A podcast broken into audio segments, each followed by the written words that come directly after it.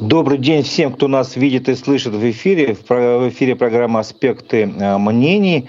У микрофона Разиф Абдулин, э, мой собеседник Руслан Каримов, журналист из Уфы, который переехал, если не ошибаюсь, год назад в Турцию. И вот сейчас мы с ним поговорим. Напомню, трансляция программы идет в «Одноклассниках», ВКонтакте и э, в Ютубе на канале «Аспекты Башкортостана» мой собеседник. А, ну, я предлагаю ставить лайки, э, пишите вопросы, комментарии в этом э, на канале в Ютубе в аспекты Башкортостана. Мы будем задавать их по мере поступления. А, ну, Руслан, первый вопрос такой логический. Как, как и когда ты переехал в Турцию? День добрый, э, или утро, Разиф Рауфович. День добрый всем зрителям канала. А, в принципе, то есть, ну, История на самом деле очень стандартная практически для всех э, релакантов от последнего времени. То есть э, я на самом деле еще 23 числа знал, что я проснусь уже, собственно, в воюющей стране. А, э, я ложился спать, это четко понимая. 24-го, соответственно, я начал как бы погружаться теперь в новую реальность. Вот. И, ну, в общем, примерно, ну, в это же время я уже для себя окончательно сразу решил, что да, я, скорее всего, буду переезжать, скажем так. Вот. Э, в течение месяца я закрывал какие-то бытовые дела, продал автомобиль, э, там, попытался закрыть все свои обязательства на работе и так далее. И через месяц, грубо говоря, вот февраль, ну, где-то в конце марта, начале апреля, ну, я выбирал страну, куда релацироваться, пересмотрел несколько вариантов, Турция показалась наиболее подходящим, и вот в это время мы, собственно, собрали вещи, сели в самолет, прилетели в Стамбул, э, погуляли там три дня, посмотрели достопримечательности, и потом самолетом в Анталию. Здесь уже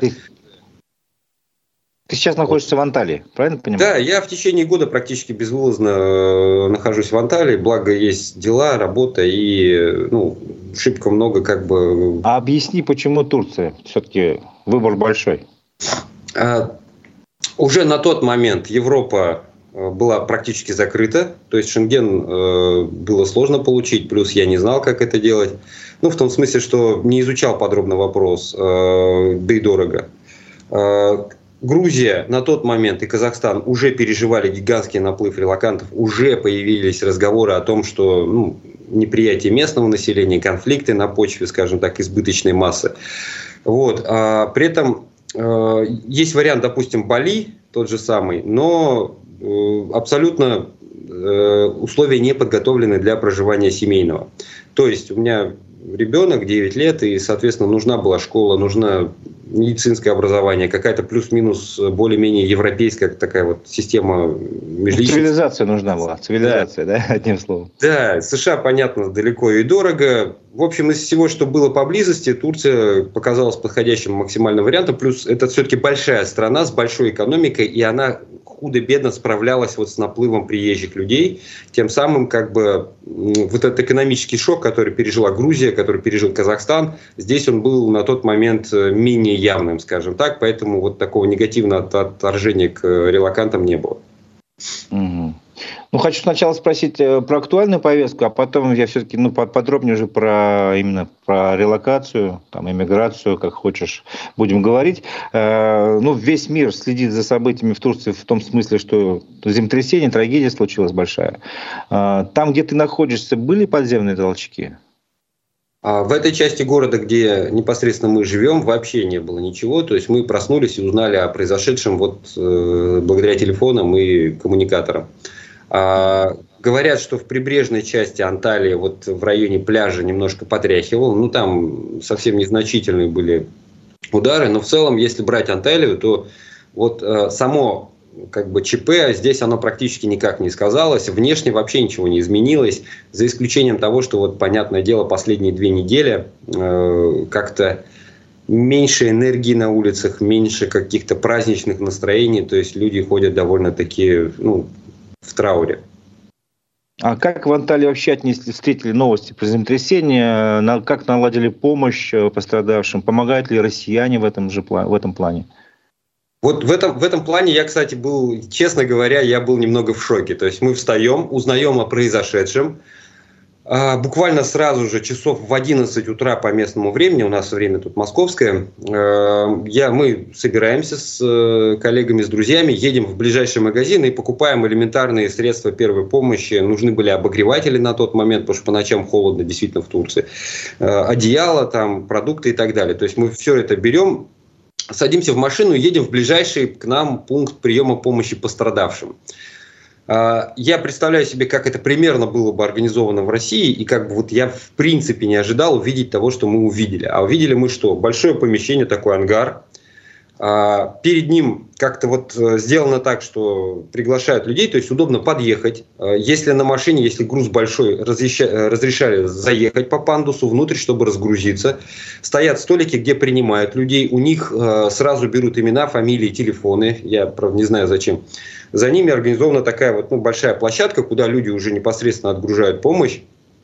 Вот, стоят несколько автомобилей, там скорая помощь, э, автомобиль экстренной э, службы спасательной, еще какая-то полицейская машина. То есть это было сделано вот буквально на... Вот удар был первый в 4 часа утра, а, грубо говоря, в 11 часов уже максимально организованно был, э, был организован сбор помощи людям. И да, мы когда туда пришли, э, мы сразу же увидели несколько э, россиян, которые вот, ну, не смогли пройти мимо. Вообще поддержка, на самом деле, от российского комьюнити меня тоже удивила, потому что во всех чатах, во всех телеграм-каналах сразу же начали появляться валом сообщений о том, что вот произошло страшное ЧП, давайте соберемся, сбор помощи вот в таких пунктах э, кровь можно сдать. Вот здесь вот э, столько-то денег нужно. И до сих пор это идет. То есть прошло две недели. Сейчас такой момент, то, что вот основные завалы уже успели разгрести, но там порушилось. Вот сейчас надо восстанавливать около 300 тысяч домов чтобы восстановить жилой фонд. Чтобы было понятно, э, в Москве где-то 45, наверное, тысяч примерно жилого фонда. То есть весь, все, все количество зданий 114 тысяч, а жилого фонда 45. То есть им надо построить, вот если брать чисто жилые дома... 10 раз больше, чем в Москве почти, да? 7 городов, как Москва, надо отстроить, а, 7, да, 7. пополнить э, жилой фонд.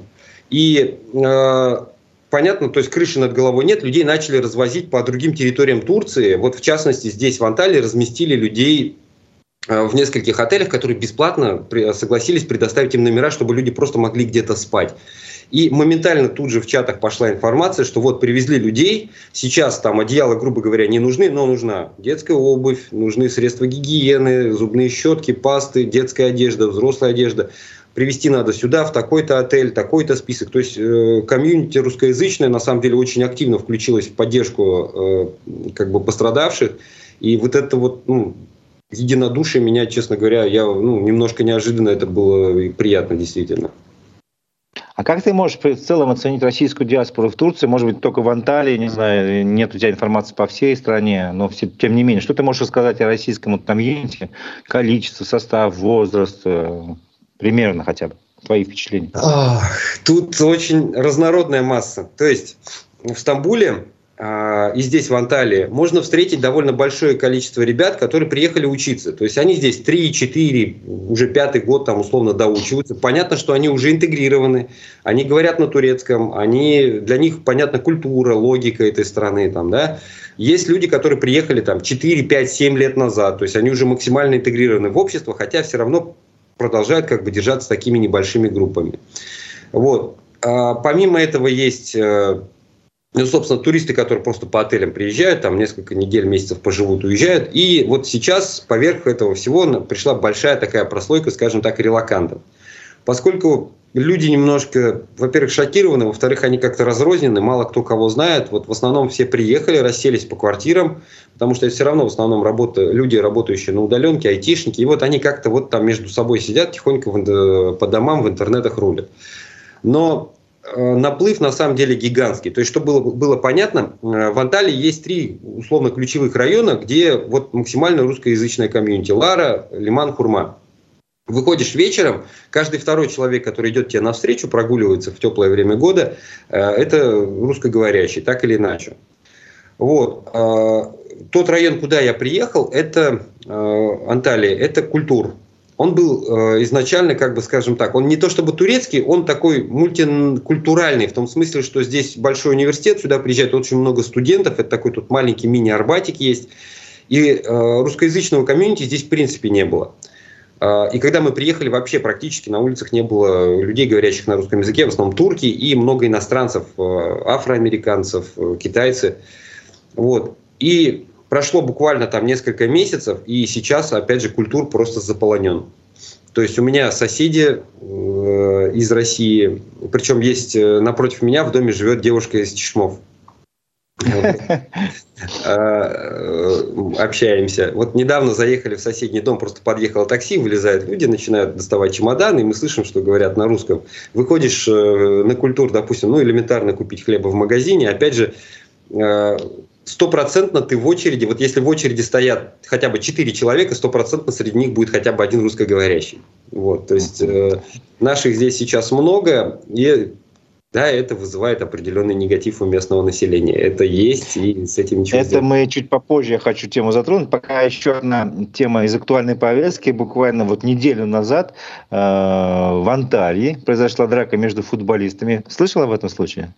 Или нет? Слышал? В общем, э, футболисты украинского клуба «Минай» из Закарпатья и ярославский «Шинник».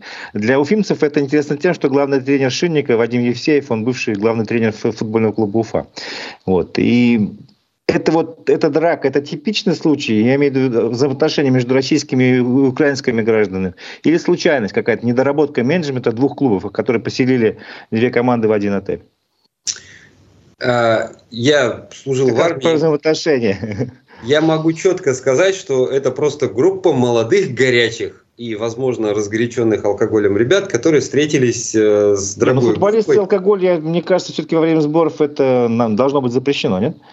Ну, не ну, знаю. Я... Эмоции, по крайней мере, там точно присутствовали, да. Вот. Э, молодые горячие парни, и, ну, можно удаль показать вот это все. Потому что, на самом деле, вот здесь, внутри самой Анталии, да, в бытовом уровне нет в принципе никаких проблем. То есть а, у меня дочка начала дружить с мальчиком э, из Украины просто потому, что она учится в турецкой школе, все говорят на турецком, она мало его понимала поначалу, а тут мальчик хоть как-то там говорит на русском, но он в Украине. По итогу мы сейчас э, общаемся с семьями, э, и никаких проблем не возникает. Недавно мы с другом поехали, он нашел в интернете компьютер и хотел его купить, там действительно очень мощный аппарат был, по относительно дешево продавали. Мы приезжаем, там украинская семья. То есть э, парень, жена его, вот. И мы абсолютно спокойно общались. То есть все все понимают. Понятно, есть такой легкий налет такой вот, ну, скажем так, это не, не сказать, что мы там кидаемся друг другу в объятия, там, здравствуй, привет, туда-сюда, но есть ну, какая-то... Ну, какой-то, некая, некая холодность все равно есть, да, холодность. Это даже не холодность, это вот э, какой-то призрак э, войны или СВО, кому как удобнее называть, mm-hmm. там, да, вот, Скажем так, осадок, как-то разделяет. Но э, внешне это вообще не проявляется. То есть вот мы общаемся нормально, абсолютно как обычные люди, и никаких проблем вот на этой почве я не видел, не возникало. Более того, а, ни ко мне, ни к кому из моих знакомых, а у меня сейчас... Ну, ты довольно... говорил про местное население, что есть некое негативное отношение появилось. Вот в чем оно заключается? А, внешне, опять же, мы этого не ощущаем. А, это начинаешь понимать, когда залезаешь, допустим, а, на турецкие ресурсы, новостные порталы, и потом идешь посмотреть глазиком комментарий одним. И там довольно неприятно иногда появляются сообщения. А суть примерно в чем? Я когда приехал сюда, я арендовал квартиру э, по цене 3000 лир. Ну, это меньше 10 тысяч рублей на тот момент. Ну, классно, хорошо. Проходит ровно неделя, и э, рядом э, квартира аналогичная моей, причем ну, она чуть э, покомфортнее, но тем не менее, уже 6 тысяч. Проходит еще какое-то время, такие же квартиры, как у меня, уже 9 тысяч. Сейчас, вот спустя год, особенно это, точнее, даже полгода, в сентябре месяце после второй волны мобилизации, квартиры аналогичные моей начали сдаваться там тысяч за 15 уже. То есть за полгода цена на аренду жилья выросла в 5 раз. При этом доходы турков не выросли никак. Не, И, объясни, почему? Ну, Вроде цены, есть... цены же выросли. Ну, это, это, это у людей владельцев квартир, как бы, а, это все как бы А большинство а... турков не владельцы собственности, хочешь сказать, недвижимости. Я слышал от местных ребят, турок, такую фразу, что есть жилье, ты уже богатый. Ну вот. там, да, там очень дорого жилье стоит построить, и строят годами, если не ошибаюсь, да, вот за свой счет, если строят. Тур, турки как быстро бы... строят. Строительные компании здесь строят очень быстро. Другое дело, что не всегда очень качественно на самом деле. И сейчас э, ипотечный пузырь очень сильно вздут. Я одно время ну, прикидывал варианты, как купить здесь недвижимость. Потом съездил на строительный объект, посмотрел, как они строят. И такой, нет, ребята, вот за такую цену я такой брать не буду точно. Вот, и от этой идеи отказался. А, вот, чтобы было понятно, мы когда приехали, так уж получилось, мы там попали в один автосервис, я разговорился с местным а, автослесарем, который, ну, вот, крутит болты автомобилей. Он сказал, что у него зарплата ежемесячная 5000 лир. А, при этом как бы он содержит себя и троих, э, ну, жену и еще троих детей. Как-то вот он там выруливал со всем этим. А при этом квартиру, как я арендовал, стоила 3000 лир. А теперь представьте, положение этого человека, вряд ли он стал получать там 20-40 тысяч лир, да, скорее всего, ну, если поднялась зарплата там до 10 тысяч лир, а квартиры, которые, допустим, я арендую, стоят уже 15. И э, цены при этом начинают дорожать постепенно на все, на автомобили, потому что сейчас дефицит, он вообще всемирный, да, там в связи с нехваткой микрочипов. Э, жилье, постепенно начали расти цены на продукты, э, на интернет, на, вообще на все. В принципе, цены вот сейчас начали так стабильно ползти вниз. А поскольку изначально вот этот процесс был запущен э, иностранцами, которые просто приезжали, потому что первое время россияне, понятно, они уезжали ну, относительно подним, Поднимали цены, уровень цен за счет того, что у них ну, были деньги с собой. И не только то, что деньги, а то, что многие приезжали не вникая. Они не пытались узнавать. Они приезжают, э, квартира нужна. Риэлтор такой показывает, вот квартира. Э, при этом сам как бы арендодатель готов ее сдавать там условно за 7 тысяч. Но риэлтору хочется, чтобы Очень. подороже. И он такой, 12 тысяч. И такой вот, ну, а вдруг прокатит? А почти всегда прокатывало поначалу. Такие, ну, то есть Турции надо еще торговаться, об этом тоже надо помнить. Всегда на рынке, да. там в любом месте надо торговаться, и всегда можно снизить цену. А те люди, которые этого не знают, они как раз вот поднимают уровень цен. Правильно понимаю? Да, и это было очень резко. То есть вот, ну, цены взлетели просто катастрофически. Сейчас идет, э, ну, понятно, Турция готовится к выборам в мае. И э, один из э, таких постулатов, который продвигает оппозиционные партии, э, это все-таки вот так или иначе ограничения для иностранцев. Тут еще есть такой момент, поймите, что русские релаканты это не основная головная боль в плане иностранцев. Основная так. головная боль это беженцы из Сирии, Афганистана и ну, ряда других соседних государств, которые убегают ну, по-настоящему от войны. И они гораздо более менее, гораздо менее обеспеченные, чем россияне и ну, вызывает больше проблем на самом деле. Но по итогу вот этот вал приезжих в Турцию, вот он и формирует вот со временем такой клубок э, проблем экономического характера, который вызывает отторжение у, собственного коренного населения. И вот э, многие оппозиционные партии перед выборами сейчас э, педалируют вот эту повестку антииностранщины, скажем так, чтобы ну, получить какие-то очки. Что-то сейчас за год изменилось в плане ограничений? Вот как в Казахстане там было, еще где-то там, условно говоря, стараются ограничить поток въезжающих. В Турции изменилось что-то или нет? Да, а, с января месяца пошли массовые отказы в выдаче ВНЖ. То есть, если до этого а, были проблемы то там, то здесь, то вот сейчас дошло до Анталии. В январе а, многие люди, причем получали жили здесь 3-4 года, они уже как-то освоились, у них все было нормально, и тут, хоп, они подаются в очередной раз, не видя никаких проблем, а им отказывают. И для многих это реально стало шоком. Вот. Причем, скорее всего, это сейчас э, первичный ВНЖ говорят получить вот, ну, кон- конкретно в Анталии 50 на 50. То есть с одинаковой долей вероятности, как динозавров встретить на улице. Либо да, либо нет. То есть, вот. А, и... Но динозавров вы точно не встретите. Ну, шутка понятно, но тем не менее. Вот. Продление ВНЖ все-таки попроще, но тоже как бы очень много по этой волне отказов. И, ну, это проблема на самом деле для приезжих, потому что ты к этому привыкаешь. Это вот этот колорит, рядом море. А, здесь вообще такая атмосфера, что ты живешь и не напрягаешься. Тебе вот как-то ты расслаблен постоянно, и, и тебе хорошо. И вот, ну, бросать все это, заново искать место. Тут, ну, у меня в, в моем плане вот глобальная проблема это ребенок, да, то есть человек пришел в новую школу, учился, наконец-то адаптировался, плюс-минус начал понимать, нашел друзей, начал понимать язык, как-то интегрироваться в это, весь этот процесс, а тут все это бросать, сниматься, ехать там, допустим, в Казахстан или в Грузию, заново все это проходить, ну, это тяжело. И у многих вот проблемы такого характера есть, но чтобы так, ну, бегали и били палками, такого, конечно, нет. То есть, в целом, по-прежнему... А ты... Отношения ты в каком статусе находишься? А? Ты в каком статусе находишься? У меня год э, ВНЖ, вида на жительство, туристический комет. Э, собственно, он сейчас подходит к концу, и вот я уже подал документы, пытаюсь продлеваться. Собеседование на апрель, а там война план покажет, как говорится. Причем в данном случае уже буквально. Я скажу нашей аудитории, что ты ведешь проект, ну, вернее, упомянул об этом, проект Эдем, а, это YouTube канал, в Telegram канале, я знаю, видел твоих ну, сообщения.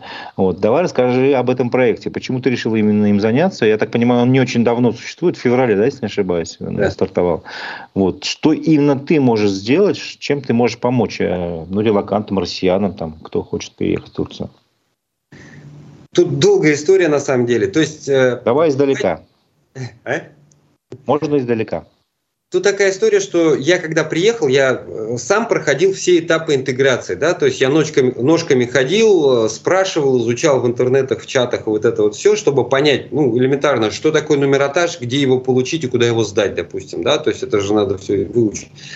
А потом пошла такая история, что начали подтягиваться мои знакомые, друзья, друзья друзей, вот, за которых там попросили. И ну, я арендую автомобиль, я их встречаю в аэропорту, помогаю с какой-то первичной адаптацией, потом показываю элементарные вещи, где получить симку, а, где там где, где купить продукты и как их купить и так далее. И то есть то, на что у меня уходило до полугода, чтобы во всем этом разобраться, во всем этом как бы все это изучить, люди ну, буквально осваивали в течение недели, а дальше ну, начинали уже заниматься какими-то другими делами. То есть у них интеграция шла гораздо быстрее. И таким образом я э, ну, помог, я не знаю, там, семьям десяти, наверное, как минимум. Э, и в какой-то момент ко мне обратились местные застройщики, они попросили э, сделать им YouTube-проект какой-то, да, то есть, да, идеи. Я эту идею дал, э, и вот на основании того, что ну, мне было интересно, я такой, вот давайте сделаем проект EDEM о том, что мы помогаем людям, вот, ну, собственно, пройти первые вот эти шаги, чтобы человек быстренько освоился, сел в своей квартире с интернетом и уже начал дальше думать, как зарабатывать, жить там, развиваться, интегрироваться уже полноценно. Вот так и так мы это делаем, то почему бы не сделать это в формате YouTube-канала. А, по итогу проект был разработан, но как-то не сложилось там немножко с застройщиками, не по нашей вине, там долгая история. А, идея повисла в воздухе. И в какой-то момент я подумал, а почему бы и нет, благо есть все ресурсы, и мы решили вот на тех возможностях, которые у нас есть на данный момент, запуститься. И, в принципе, проект запустили буквально две недели назад. А, ну, на данный момент, вот сегодня мы пробили потолок в тысячу подписчиков, растем дальше, я думаю, все будет хорошо в будущем. Поздравляю с первым, с первым этапом. А, вот вопрос такой, ты там, я смотрел немножко видео, где ты, ну, как бы рассуждаешь, что такое релокация или миграция. Вот мне интересно, что ты прогнозируешь лично, лично для себя как, каким ты видишь ну, свою судьбу, если, конечно, можешь планировать. Понятно, что много непредсказуемых обстоятельств, но тем не менее, вот, ты собираешься надолго остаться там или в случае каких-то обстоятельств вернуться в Россию. Э, то есть вот ты себя признаешь, так, сейчас не иммигрантом уже, я понимаю, а релакантом, если я правильно понимаю. На самом деле я, то есть э, мы, мы, скажем так, сделали небольшое философское исследование на тему того, что такое мигрант, что такое релакант. Иммигрант – это человек, который э, давно принял решение о переезде, готовился, изучал страну, изучал язык, э, готовил документы, нашел, может быть, уже работу в другой стране предварительно. И уже переехал, понимая, что там он встретит старость, пенсию и останется до конца жизни. Релаканты – люди, которые ну, которых выдуло ветром перемен, скажем так, из страны куда-то вот наружу, да, как листья разбросало по всему миру. И большинство вот, вот, этого, вот, вот этой волны людей, они все равно так или иначе смотрят в сторону Родины. А я пока до конца не определился, кто я, собственно, иммигрант или релакант, потому что неоднозначно нужно, чтобы ребенок оставался вне, скажем так, пределов образовательной системы Российской Федерации, просто в силу того, что мы ну, отделились, э, сепарировались от баллонской системы образования, тем самым как бы выбросив себя из вот, э, единого образовательного мирового стандарта. Хочется, чтобы у ребенка все-таки был выбор, чтобы она, когда выросла, она сама принимала решение, все-таки она будет жить в России или там где-то в Европе, или где захочет сама. Вот. В остальном я сейчас понимаю, что э, наше государство в ближайшем и даже в отдаленной перспективе ждут очень тяжелые экономические времена. Я понимаю, что переживаться они будут так же, как, собственно, и 90-е, и лихолетие тех времен. То есть это будут огороды, банки закатываться. Проблема только в том, что в 90-е это себе можно было позволить, а в 21 веке уже каждый день простое, да, каждый день, когда ты не двигаешься вперед, тебя отбрасывает намного-намного назад, потому что весь остальной мир движется вперед просто семимильными шагами. Э, в плане компетенций интеллектуальных, научных, образовательных, то есть весь мир э, заинтерес... ну, думает сейчас о... пытается философски осмыслить, допустим, интеграцию в общество нейро... нейросетей и искусственного интеллекта. А, в начале этого года, точнее в конце прошлого года было объявлено о том, что все-таки э, проведена первая успешная термоядерная реакция. Да? То есть там э, появление первых термоядерных реакторов это там период от 10 до 15 лет следующих, скорее всего. То есть весь мир живет вот в этой парадигме.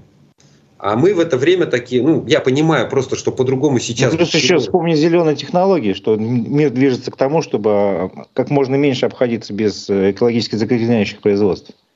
В, том в России, числе. мне кажется, пока сейчас очень под большим вопросом.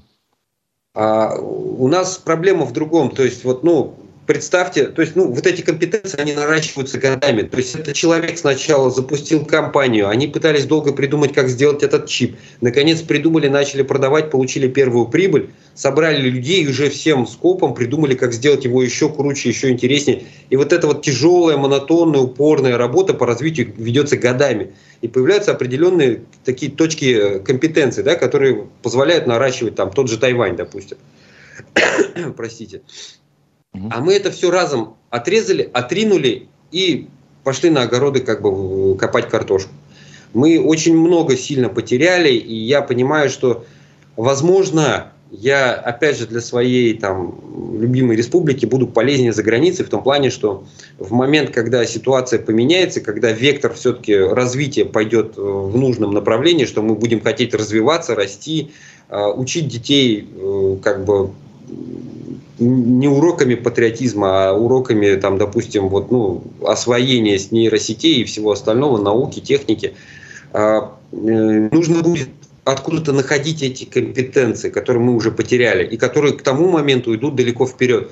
То есть это нужно будет находить учителей, которых можно будет уговорить приехать обучать детей, да, чтобы у них начинался какой-то базис. Это нужно будет э, уговаривать э, там какой-то прообраз Генри Форда, да, который нам построил в свое время завод ГАЗ на территории Советского Союза, чтобы он приехал и поставил нам хотя бы небольшое производство станков, потому что станков в России в принципе не производится высокоточно. И вот я считаю, что отчасти релаканты, которые уехали, которые так или иначе думают о своей родине, да, о возвращении туда, они станут одним из мощных драйверов роста, когда ситуация поменяется кардинально, когда встанет вопрос развития, можно будет выходить на них и через них а, получать какие-то... То есть, как делала Япония после окончания Второй мировой войны, разрушены, они просто взяли своих специалистов, раскидали по всему миру и дали наказ, покупайте все патенты, которые найдете. И они их скупали, привозили в Японию, и на основании вот этого появилась та держава, которая есть сейчас. Вот, возможно, это будет тот путь, э, которым получится двигаться, скажем так, и нашей стране в будущем. Ну, такой оптимистичный прогноз. Я надеюсь, он сбудется. И как бы все равно рано или поздно все хорошее побеждает. По крайней мере, нас так учили. А, Руслан, давай немножко поговорим про детали, о том, как можно переехать, сколько это стоит, с какими трудностями. То есть вот этот момент. Во-первых, вот, ты можешь примерно ну, точную цифру не называть, во сколько тебе обошелся переезд в Турцию? Это же интересный вопрос.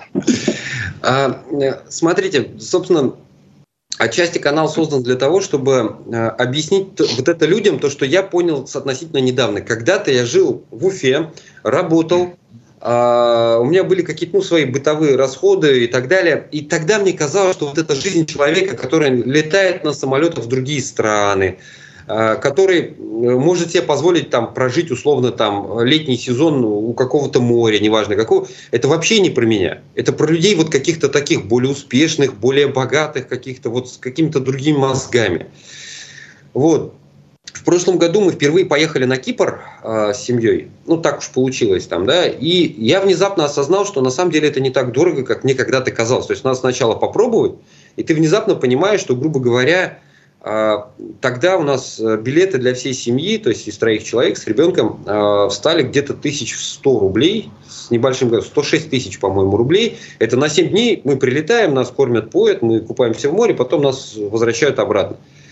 И я такой, а почему я этого раньше не делал? Там, думаю, там, вот. Соответственно, в этом году, точнее, в прошлом, в 2022, мы планировали поехать еще раз. На Кипр мы в позапрошлом, получается, теперь уже ездили. Э, ну, вот ситуация поменялась, мы приехали. Тут, да, там, поскольку это была все-таки относительно плюс-минус экстренная эвакуация, то есть мне только билеты на самолет стали в 200 тысяч рублей. Угу, понятно. А, но эм, всегда есть варианты сэкономить. Можно заехать по земле, это было бы, наверное, дешевле, да. Можно и вот, ну, если человек думает о релокации, надо ехать вот, ну, как можно быстрее, потому что, грубо говоря, что будет 21-го, мы не знаем. Вполне возможно, что в день, да, о котором все так или иначе думают, снова гигантские очереди на границах, снова билеты на самолет дороже, чем, собственно, сам самолет стоит. И вот это вот все. Поэтому если думали, там, допустим, ну, там, ориентировочно 23-25 ехать, лучше попытаться уехать пораньше, чтобы не попасть в эту волну. Я пошел вот с этой волной и потерял в первую очередь деньги на билетах. Аренда квартиры месячная, ну, тогда была 10 тысяч, сейчас около 30 да, ты говорила. в рублях. А, с другой стороны, в Турции очень дешевая, очень вкусная еда. То есть, э, вот главная проблема это приехать все-таки Сначала ты в отеле, потом еще как-то вот эти все разъездные расходы, они плюс-минус ну, могут ударить по карману. Когда ты приезжаешь, обосновываешься, платишь, как правило, за квартиру вперед там, за три или за месяц или за полгода, вот дальше расходы уже практически минимальные, потому что ну, платишь за свет, за воду в нашем случае, это не так дорого. Э, это, по крайней мере, намного дешевле, чем коммуналка в России. И в остальном дешевая еда, дешевые, дешевые продукты, то есть, э, ну, грубо говоря, сейчас вот попробую прикинуть, ну, плюс-минус при заработке в 55 тысяч рублей, при совместном, то есть это может человек э, зарабатывать муж и жена, допустим, да, в принципе, вот э, если вычесть расходы на проживание, ну, на квартиру саму, то где-то 55 тысяч рублей на двоих-троих тут на месяц хватает, если переводить их в доллары по текущим ценам. Вот. Про жилье. Смотри, про жилье. Вот, допустим, э, вот я разговаривал с ребятами из Уфы, которые переехали в другие страны, например, в Словению, там не, не рынок покупателя, а рынок продавца. То есть продавец жилья выбирает себе на долгосрочной основе того, кто будет жить. Если ты уже поселился, то это всерьез и надолго. Как в Турции. Э, здесь э, раньше была такая же плюс-минус система, в том смысле, что здесь очень мощно законодательство защищает э, э, арендателя. Или как это сказать? Человека, который арендует жилье. Арендатор, да. Арендатора. То есть, э, э, если вы заключили контракт на проживание, а, то закон встает уже на сторону того человека, который э, въехал в квартиру, и выселить его против его желания местами очень большая проблема на самом деле. Вот. А, э, ситуация вот в последнее время начала меняться в том смысле, что когда цены начали расти, у многих владельцев квартир появилось желание выгнать предыдущих владельцев и заселить новых. Ну, вот. Потому и что так... цена, видимо, она закреплена в договоре. На какой срок? Там, на год вы заключили договор или как? Да, в моем случае на год, можно на полгода, там, но... То есть хочется больше заработать, поэтому хочется выселить арендатора. Да. И так, и как, что происходит? Э, ну, где-то получается, где-то нет, где-то привлекают адвокатов, э, где-то все-таки, ну, человек понимает, что зачем ему, скажем так, это Кусалово, проще все-таки переехать, найти новое жилье с более вменяемым человеком. Вот. Но люди, которые приезжали условно там 2-3 года назад, они привыкли к старым порядкам, к старым ценам. Для них это было и шоком, и морем негодования, потому что ну, человек условно платил 2000 лир за шикарную квартиру вот буквально в двух шагах от моря там, там несколько лет. А тут приходит человек говорит, теперь надо 25 тысяч платить. Офигеть. Типа, как так? Это шок. Это да. Шок. Угу. Вот. А Но, а кого... опять же, ситуация сейчас поменялась. То есть, как я говорил, э, вот в пострадавших районах надо построить 7 таких городов, как Москва, чтобы расселить людей. То есть сейчас рынок жилья опять же меняется. После землетрясения резко снова подскочили цены на недвижимость, на аренду недвижимости в Анталии тоже в том числе, да и по всей Турции. В Мерсине э, говорят, что рост цен вот буквально за несколько дней в 100 раз, ой, на 100%, вдвое. То есть человек платил условно там 10 тысяч лир, внезапно должен платить 20 тысяч лир на следующий же день. Там, да? вот. И, соответственно, а, сейчас рынок все-таки меняется в пользу э, владельцев квартир, потому что квартир, ну, много их было разрушено, скажем так, э, в эпицентре землетрясений. Понятно. А, во-первых, ну ты переехал, устроился, дальше же надо зарабатывать. Вот чем ты зарабатываешь на жизнь? А, у меня на тот момент остались, скажем так, э, несколько проектов, которые надо было делать удаленно. Ну, я в любом случае сценарист, журналист, я зарабатываю текстами. А, более того, у меня один из моих работодателей, с которым мы там сотрудничали очень давно и долго в России, недавно переехал вообще вот сюда поближе к Анталии, он в 60 километрах от меня живет, и мы ну, продолжаем один проект здесь. Там, да. вот. Плюс я нашел заработок э, как э, контент-мейкер телеграм-канала, посвященного арбитражу криптовалюты. То есть, если средняя ставка э, ведения телеграм-канала ну, тысяч 15-20 рублей в месяц, а здесь довольно узкая тематика, то есть нужно понимать, что такое там биржи криптовалютные, да, там что такое курс, как его проходить, э, что такое, собственно, арбитраж криптовалюты, как это делается. И поскольку тематика такая специфичная, мне ну, платили по, поначалу даже где-то около 120 1200 э, долларов в месяц. Хорошие деньги, там порядка 80 тысяч рублей по тем ценам. Вот. А, ну, единственное, что меня все-таки, скажем так, э, я сейчас э, пришел к пониманию того, что я не могу быть уже наемником, как, как когда-то раньше, да, то есть э, выполнять работу какую-то, которую только скажут. И, собственно, вот сейчас я запускаю проект с каналом, и мы параллельно развиваем вообще, ну, скажем так, целую ветку э, проектов, YouTube-каналов, э, контента, и пытаемся выйти на такой заработок, не зависящий, скажем так, от э, зарплаты, от какого-то определенного порога. Хорошо поработал, хорошо заработал. Поленился, как бы заработал меньше. Вот. Э, и в целом, да, я бы в принципе рекомендовал и релакантам, и, наверное, даже людям, которые живут внутри России. В России это сложнее в связи с ограничениями интернета, да, там за рубежом, понятно, проще.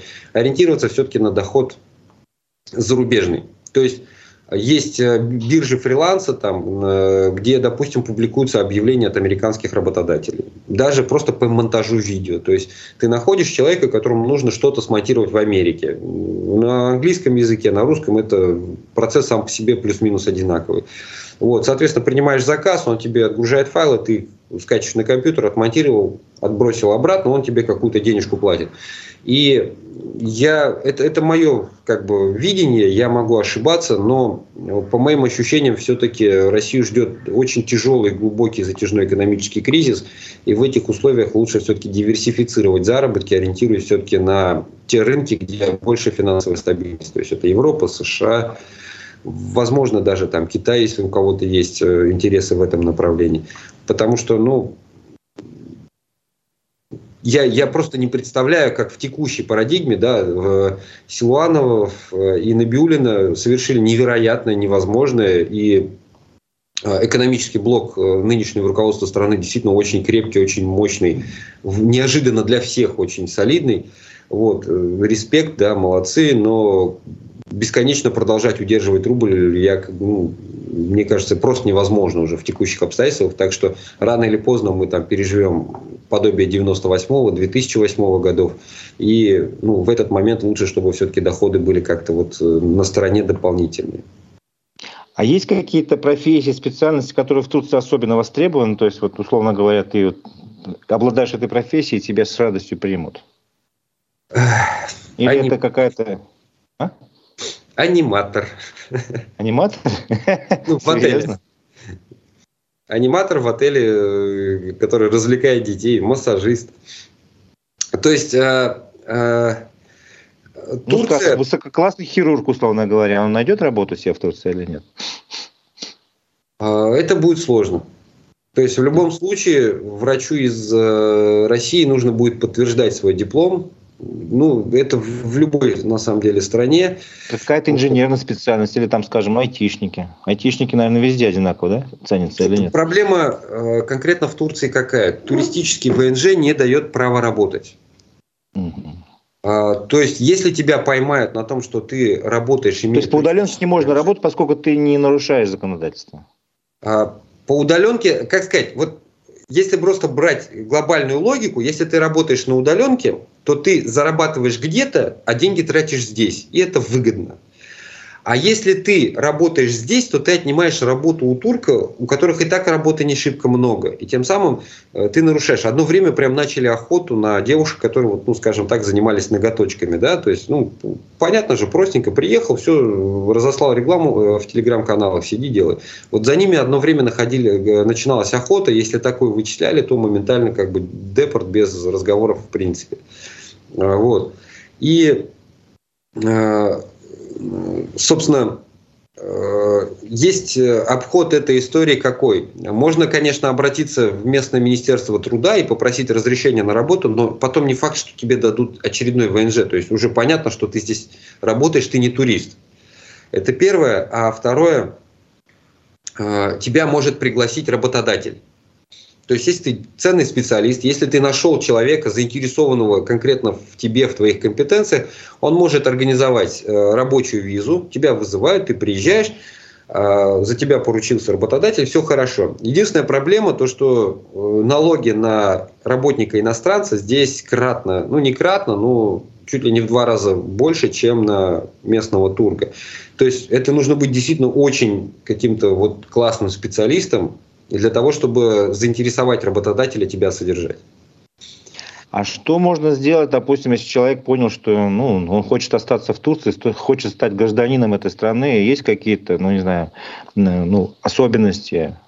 Что для этого нужно? В некоторых странах нужно там капитал вложить, там еще что-то, купить недвижимость или создать рабочие места. Как в Турции с этим? Раньше было относительно просто. Можно было купить э, небольшой участок с э, деревянным каким-нибудь строением э, по типу, ну, всем известному, да, там, грубо говоря, за копейки, и это уже давало право в будущем претендовать на статус, как сказать, ну, претендовать на гражданство. Сейчас, э, поскольку вот эта ситуация негативная по поводу большого наплыва иностранцев, вот она достигла какой-то критической точки, э, государство начинает системно как бы все-таки закрывать эту историю. Одно время перестали выдавать ВНЖ вот как раз э, в районах, переполненных иностранцами. То есть в Лимане, в Хурме, в Ларе получить, допустим, ВНЖ уже невозможно первичное, как турист, да, туристический обычный. Но по-прежнему остается возможность купить э, недвижимость. Теперь просто, если порога раньше не было, то сейчас порог 75 тысяч долларов. При покупке недвижимости от 75 тысяч долларов ты должен прожить в, ней, э, в этой э, квартире 5 лет, и после проживания 5 лет можно податься на гражданство и пройти, сдать определенные экзамены и получить гражданство. А есть вариант вложить сразу 400 тысяч. В недвижимость это могут быть разные объекты. Можешь купить один отель условный какой-то, неважно. Ты вкладываешь, инвестируешь 400 э, тысяч долларов, и ты сразу получаешь право получить гражданство. Причем гражданство, что в том случае, что в этом получают и все твои ближайшие родственники. То есть супруга, дети, даже родители. Вот. Э, помимо этого есть определенные лазейки, которые ну, начинаешь э, раскрывать со временем. То есть если у меня вот первичный ВНЖ был туристический, то сейчас, когда я начал продлеваться, мне сказали, друг, а давай мы тебе сделаем не а, туристический, а семейный ВНЖ. Такой, это что? А, оказывается, скажи, что после это такое? того, как да, проживаешь определенный этап э, определенный этап, э, какой-то период по обычному туристическому ВНЖ, ты вроде как пожил, тебе, видимо, понравилось, и ты захотел остаться. И ты подаешься, что вот я семья, у меня ребенок, там, нам здесь у вас понравилось, мы хотим остаться как семья. Вот. Якобы можно получить на два года такой ВНЖ. А, самое интересное, что потом его в теории можно продлить, потом вроде как бы еще продлить, и уже на основании вот этих прожитых э, как бы времен можно претендовать на получение ВНЖ, э, получение гражданства без э, приобретения недвижимости. Э, мы подались, правда, не с тем прицелом, что хотим получить гражданство Турции, а просто вроде как по этой схеме э, продлиться, да, там, получить икомет, то есть очередное право проживания здесь, все-таки больше шансов, чем вот подаваться как обычный турист. Собственно, мы подались на два года, как оно будет, пока я сказать не могу. И о чем разговор? Вот базовые стандарты, они есть, это 75 тысяч э, и 5 лет проживания, либо 400 тысяч, и ты сразу становишься гражданином, там буквально в течение полугода у тебя уже паспорт на руках. А, либо ну, надо приезжать, как-то погружаться, изучать варианты, и все равно какие-то плюс-минус варианты начнут появляться, прорисовываться для того, чтобы, ну, там, допустим, при желании получить гражданство остаться здесь. А теперь давай поговорим об ограничениях. Есть какие-то риски, там, условно говоря, ну, ты имеешь судимость, там, или, не знаю, что-то еще, и тебе говорят, нет, брат, ты ни, ни под какие категории не подходишь, даже в ВНЖ не получишь. А, ну, 60 дней можно находиться на территории Турции совершенно без визы, без ничего. То есть ты приезжаешь, приходишь на пляж, попой в песок сел или в гальку, там, если это э, Каньялты, допустим, и не вставать можно вот ровно 60 дней, э, спустя 60 дней надо встать и все-таки выйти куда-то из страны, но вот эти 60 дней можно прям не вставать вообще с места. А вот. можно, допустим, 60 дней побыл, на день выехал, снова вернулся, снова 60 дней? А, тут э, вот эти 60 дней, они работают, по-моему, в пределах 180 дней. То есть э, это максимум в течение 180 дней, который ты можешь находиться. Потом можно выехать, 4 месяца побыть где-то там, скажем так, на чужбине, да, далеко от родимой Турчи, и потом вернуться снова, и у тебя снова там 60 э, дней э, сидения на гальке или на песке. Вот. Есть такой вариант. Здесь сейчас очень много людей, которые все-таки остаются. Ну, то есть, понятно, это в первую очередь касается сирийцев, афганцев, людей, которые ну, живут на положении нелегалов. Вот. Ну и многие как бы русскоязычные, причем это не только же из России люди, это и украинцы, и казахи. Многие в связи вот со всеми этими проблемами просто забивают и пытаются какое-то время, ну, это называется оверстей, потом при выезде надо заплатить относительно небольшой штраф просто, и теоретически могут ограничить въезд в страну ну, там максимум до 5 лет вряд ли это кому-то дадут. Там, ну, на 3-4-5 месяцев могут запретить уезжать в страну, и все, максимум, что тебе грозит. Поэтому люди такие, а что бы и нет, если да. И просто остаются уже на положении таких нелегалов. Правда, полиция начинает следить, то есть они частенько подходят, просят документов, могут попросить документы на улице, и если узнают, то ну, депорт, понятное дело. Понятно, депортация. Давай поговорим про детей. Э, у тебя ребенок 9 лет, э, если не ошибаюсь. Вот как ты устроил ребенка, как вообще с, с образованием и как, как с медициной в том числе, потому что здравоохранение тоже интересует многих, как происходит э, ну, общение с медициной, условно говоря. Сначала про образование, а потом про медицину поговорим. А, с образованием, в принципе, все просто. То есть есть два варианта. Можно ребенка устроить в какую-то платную школу, вот. Э, но это дорого. Сейчас особенно из-за наплыва как бы, людей. Прям очень дорого. А, либо можно в муниципальную турецкую школу бесплатно. Но тогда появляются определенные трудности в том плане, что ну, вот представьте, ребенок, он приходит в школу, и вокруг все говорят на турецком, а ну, ты просто не понимаешь, кто и что и о чем говорит. То есть понятно, что с уроками как бы там будет проблемы. То есть минимум год придется потратить на то, чтобы ребенок просто начал понимать, о чем ему говорят. А, конкретно эта проблема решается тоже легко. Сейчас много образовательных курсов на удаленке. Соответственно, у меня ребенок получается как? Он ходит в местную турецкую школу. Мы хотели податься в Билим колледж, но не успели. Там все места позанимали рядом. Вот есть платная. Вот. И, соответственно, она ходит в турецкую школу, изучает там программу, а потом возвращается домой, садится за компьютер и изучает уже программу третьего класса русскоязычную по русским образовательным стандартам, по российским, скажем так. И там ну, я не скажу, что прям как-то заметно падает качество образования, по крайней мере, вот, ну, для уровня третьего класса это не очень большая проблема. Там обществознание, русский язык, математика, в принципе, базовые пока еще идут. Поэтому больших проблем это не вызывает. Плюс ребенок все равно интегрируется, начинает изучать язык. Я думаю, там уже в следующем учебном году проблем будет э, именно с пониманием коллег, там, учителей и одноклассников, я думаю, не будет. Вот. Что касается здравоохранения, э, Вообще, в принципе, в Турции очень хорошая, вроде как она славится своим здравоохранением. Более того, частенько сюда приезжают люди из Америки, из Европы, именно на лечение. Э, ну, в первую очередь, это пересадка волос, конечно, но и просто зубы даже подлатать. Все-таки здесь это намного дешевле и не сказать, что там намного хуже по качеству, чем э, за границей.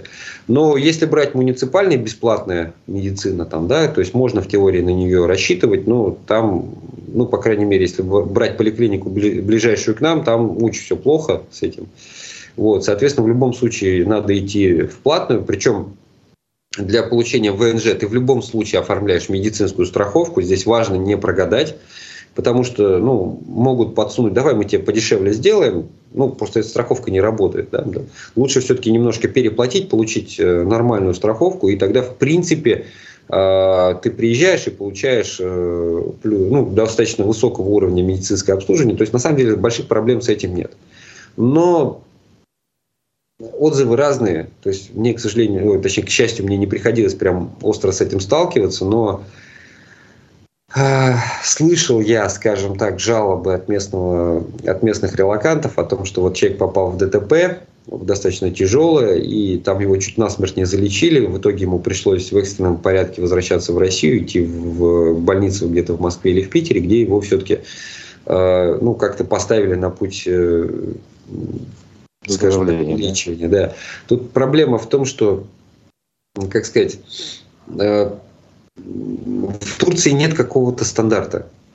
Ты приезжаешь в Россию, там, ты идешь э, в отделение, допустим, э, определенного банка, да, там какого-нибудь зеленого, там, да, и ты четко понимаешь, что ты внутри получишь. То есть, неважно, ты в Калининграде, в Иркутске или во Владимире, да, ты вот видишь вывеску, да, там определенного банка, ты идешь внутрь, ты четко знаешь, что там будет, что будут говорить менеджеры, какие услуги тебе предоставят. Здесь услуга банка одного и того же может зависеть не только от того, в какое отделение ты пришел, она может э, сильно разниться от того, в какое время дня ты подошел и к какому конкретно менеджеру подошел.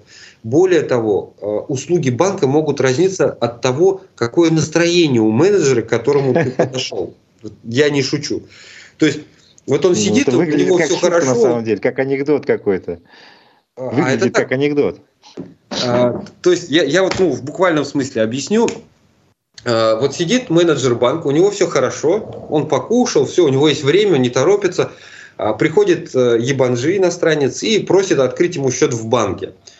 Ну, у него хорошее настроение, он такой, ну давайте, там, вот у нас э, э, залог на карту, там, 5000 лир условно надо положить, там, начинают там какие-то документы оформлять, какие-то минимальные требования, какие-то и наоборот, он сидит после обеда, пообедать не успел, большой поток, он злой, у него все плохо. Приходит, э, опять же, ебанжи со, вот, со своим переводчиком, ему в глаза тыкает, вот, потому что ну, не понимают же друг друга.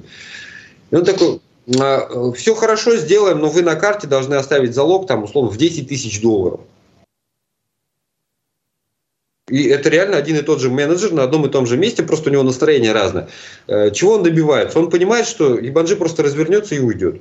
То есть, ну, понятно, какие 10 тысяч долларов там, да, а ему не придется что-то там с ним договариваться, решать какие-то вопросы, пытаться что-то переводить. Таким образом он просто отшивает. Поэтому здесь вот и это во многих таких областях вот такая штука встречается. То есть какого-то единого, четкого, внятного уровня нет. Очень То часто... рынок там не совсем цивилизованный, хочешь сказать, в Турции. Да. Нет стандартов. А, есть там, допустим, грубо говоря, плюс-минус какие-то сети по типу Turkcell, это компания, которая предоставляет э, услуги сотовой связи, у них плюс-минус они стараются выдержать как бы единую стилистику, но опять же, вот у меня рядом отделение, там частенько нет связи. То есть ты приходишь заплатить за, ну, купить новый пакет интернета на телефон, система все, нет, зависло, все, извините, до свидания. И как бы, да, да как так-то? Ну, причем ты там условно ты такой, ну ладно, окей, пока. Потом, ну, мне пока интернет нет. На следующий день приходишь, у них до сих пор связи нет. Ты говоришь, а что вы там сидите? вот. И это касается и здравоохранения, и ремонта автомобилей, и многих других каких-то позиций. Поэтому вот да, есть, есть Чем-то напоминает нюансы. Россию 90-х, когда у нас тоже рынок только-только начинался формироваться, условно говоря, рыночная экономика. Стандартов точно не было, везде было по-разному. Чем-то напоминает. А так и есть. Многие люди, которые приезжают сюда, особенно из Москвы, из Питера, они говорят о том, что вот Анталия, по ощущениям, это та же Россия, только немножко задержавшаяся, скажем так, э, лет на 7. То есть, грубо говоря, Авито уже есть, я извиняюсь, я не знаю, можно называть бренды или нет, а, можно. это, это Сахибенден, местный как бы маркетплейс, там, да, аналог нашего Авито. И он полностью выполняет те функции, которые на него возложены, выкладывает объявления и все такое но дизайн, юзабилити, вот, вот, вот оно недопиленное, вот, вот никак. То есть до уровня Авито ему вот как раз еще 5-7 лет заниматься каким-то дизайном, удобством функционирования, правильно расставлять кнопки и так далее. И также это касается всего остального. То есть вот э, доставка вроде есть, ну доставка, кстати, плюс-минус такая же, как по Москве, это хорошо развито. А вот э, большая часть каких-то цифровых продуктов, услуг, э, вообще какого-то менталитета, это как будто вот Россия там, ну, на 7-10 лет назад. И, ну, с одной стороны, это... это угу. Это преимущество в том смысле, что если человек жил условно в Москве, и он, он уже видел, вот как оно развивалось последние 10 лет, и приехав сюда, он может условно свои знания из будущего, которые он привез из России, пытаться внедрить здесь, понимая, куда так или иначе двигаются тенденции. В этом плане, кстати, да, есть такой небольшой лаг. Скажи, пожалуйста, насчет э, банковских карт, э, оборота наличных, не безналичных. Э, в Турции что больше преобладает? Покупки как совершаете больше? За наличные деньги или по карте? И так, и так. Проблем нет. То есть, а э... чтобы оформить карту, вот ты говорил, зависит от настроения менеджера или все-таки достаточно простая процедура? Если, а, так, если попался хороший менеджер с хорошим настроением.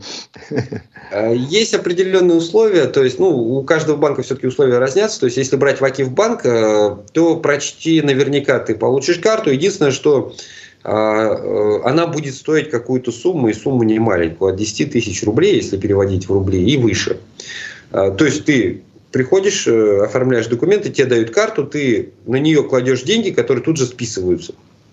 Вот. Если ты приходишь, допустим, в тот же Денисбанк, то ты получаешь э, карту, но э, на счете, ну, ну, на самой карте, карте может блокироваться какая-то ну, сумма определенная. Причем эта сумма разнится в зависимости от того, в какое отделение банка ты пришел. То есть от 5000 лир это ну, плюс-минус э, чуть меньше 20 тысяч рублей, грубо говоря, до 5 тысяч долларов на самом деле. То есть разница существенная, но эти деньги, они у тебя остаются на счете в виде депозита, то есть они замораживаются на месяц, там, три, там, опять же, даже вот эти сроки разнятся, но на самом деле я как бы не соблюдал. То есть я вот положил, у меня была задача положить 10 тысяч лир, я их положил, и через полмесяца начал снимать и тратить. Хотя, по идее, права не имел, но никаких последствий это не имело на самом деле. Вот. Ну, получить здесь карту небольшая проблема. Вот кредитную Понятно. карту, да. Вот даже это возможно. Да? Если понимать, как делать, куда. Там, потому да. что в России получить кредит это как бы сплошь и рядом. Можешь 5 кредитов получить. Потом как будешь выкручиваться, если будешь ими пользоваться. Нет, не, не, а тут ты иностранец. Ты же приехал, Понятно. непонятно. Другие права. Кто-то ты сейчас можешь взять кредит и иди, иди ищи тебя потом по всему миру. То есть получить что кредит, что кредитную карту довольно тяжело. Более того, здесь исключается какой механизм. Ты оформляешь кредитную карту, а она у тебя числится как кредитка, ты на нее кладешь сумму кредита своего, то есть ты своих 5000 лир положил, вот у тебя кредитный лимит на твоей кредитной карте 5000 лир, только ты их туда Твои положил. Ты... деньги, да? Да, просто э, для чего этот, вот эта странная схема нужна? Просто по всему миру в основном принимаются кредитные карты. То есть, если в США ты попробуешь арендовать машину, арендовать э, или даже там снять номер в отеле, частенько дебетовая карта не проходит. То есть, нужна обязательно кредитка. И, собственно, поэтому, ну, вот э, при, приходится изобретать такие сложные схемы, на самом деле. Ну, Слав, понимаю, уже время нашей программы подходит к концу постепенно. У нас пару минут осталось. Э, ну, такие короткие вопросы, короткие ответы, если можешь. Э, насколько ты строишь свои планы на ближайший год, полгода, месяц? У тебя как, какой горизонт планирования? Я до конца жизни. Нет, серьезно? Ну, я не, э, я не делю там по э, дням, часам, годам, там, то есть я не ставлю четкую схему, но я знаю, как я хочу, как бы к чему я хочу прийти по итогу и плюс То есть у тебя такое стратегическое планирование, а дальше уже по мере поступления водных обстоятельств. Понятно. Да. Завтра вот ты уже упоминал, что президент России будет выступать с посланием. Вот лично ты, мы сегодня спрашивали свою аудиторию, ждешь каких-то сюрпризов, неожиданностей или все будет как обычно, на твой взгляд? Ничего интересного, ничего вменяемого и ничего ну, действительно значимого, кроме, скажем так, то, что есть у них в распоряжении, там, это закрыть границу или какой-нибудь еще там, ну, организовать еще какой-нибудь, ну, я не знаю, как по-другому назвать, дурдом, да, там ничего более там они не сделать не в состоянии. Поэтому мне, по большому счету, как бы, я, я не вижу никаких потенциально, скажем так, ну, хайповых новостей на этом фоне. А вообще следишь за новостями из России, как бы, или ты расслабился, уже живешь своей жизнью, там иногда так поглядываешь, как? Э, нет, я слежу, потому что, ну, в любом случае, как бы оторваться от этого контекста невозможно. Там все-таки и друзья, и знакомые, и родственники. И, ну, нельзя вот так просто взять, вычеркнуть это все из жизни. И там, ну, нет, я только думаю о будущем, там, не знаю, там, о жизни в Европе, допустим. Все равно, понятно, я слежу и мониторю ситуацию.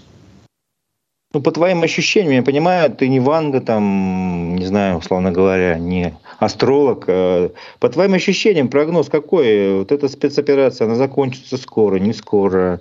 Мы развалимся Россия на куски в результате там военного поражения. Или наоборот, случится чудо, там люди воспрянут, скажут, давайте выбирать нормальных людей во власти, будем демократию строить. Э, как э, ты видишь развитие вот, ситуации в России? А, в середине лета, скорее всего, закончится непосредственно прямое вооруженное столкновение. Вот. Э, понятно, понятно, чем оно закончится. Если человек плюс-минус меняем, он и так понимает, чем все это закончится может и никак иначе. Вот. Э, далее ситуация сложно прогнозируемая, гарантированно точно сказать сейчас не может никто, чем это все на самом деле закончится. Причем я даже не исключаю варианты сохранения на самом деле э, текущего режима. Крайне маловероятный сценарий, вот практически с нулевой вероятностью, но в теории, если они такие, мы попутали, извините, вот мы отдаем вам, ну, выводим войска, вот закрываем границу, платим вам репарации, только от нас отстаньте. А уже внутри самого государства жесткое завинчивание вот до, до, до звона, до упора там, да, то в теории можно самозакупориться и превратиться там в аналог Северной Кореи, условно говоря, на мой взгляд, все-таки действительно маловероятный сценарий, но даже такой вариант возможен. Что более вероятно, это все-таки окончание ну, конфликта, и в конечном итоге, опять же, я не вижу никаких иных вариантов развития событий, как фрагментация государства. А если у дяди Ходорковского получится, скажем так, все его мечталки и хотелки, то, возможно, это пройдет в формате очень жесткой федерализации, да, когда действительно субъекты получат э, э, реальную автономию, как-то субъектность, э, парламенты там, и так далее, и так далее. А, либо, что, на мой взгляд, все-таки ну, более вероятно, это будет ну, дробление. Как-то, как, как может быть по-другому, я плохо представляю, если честно. Ну, посмотрим, поживем, увидим. Я напомню, что э, нашим собеседником был Руслан Каримов, журналист, э, видеоблогер, автор проекта «Эдем». Подписывайтесь на его канал в YouTube, в YouTube и в Телеграме. Э, это была программа «Аспекты мнений». У микрофона был Разиф Абдулин. Спасибо большое за участие в программе. Всего доброго. Спасибо.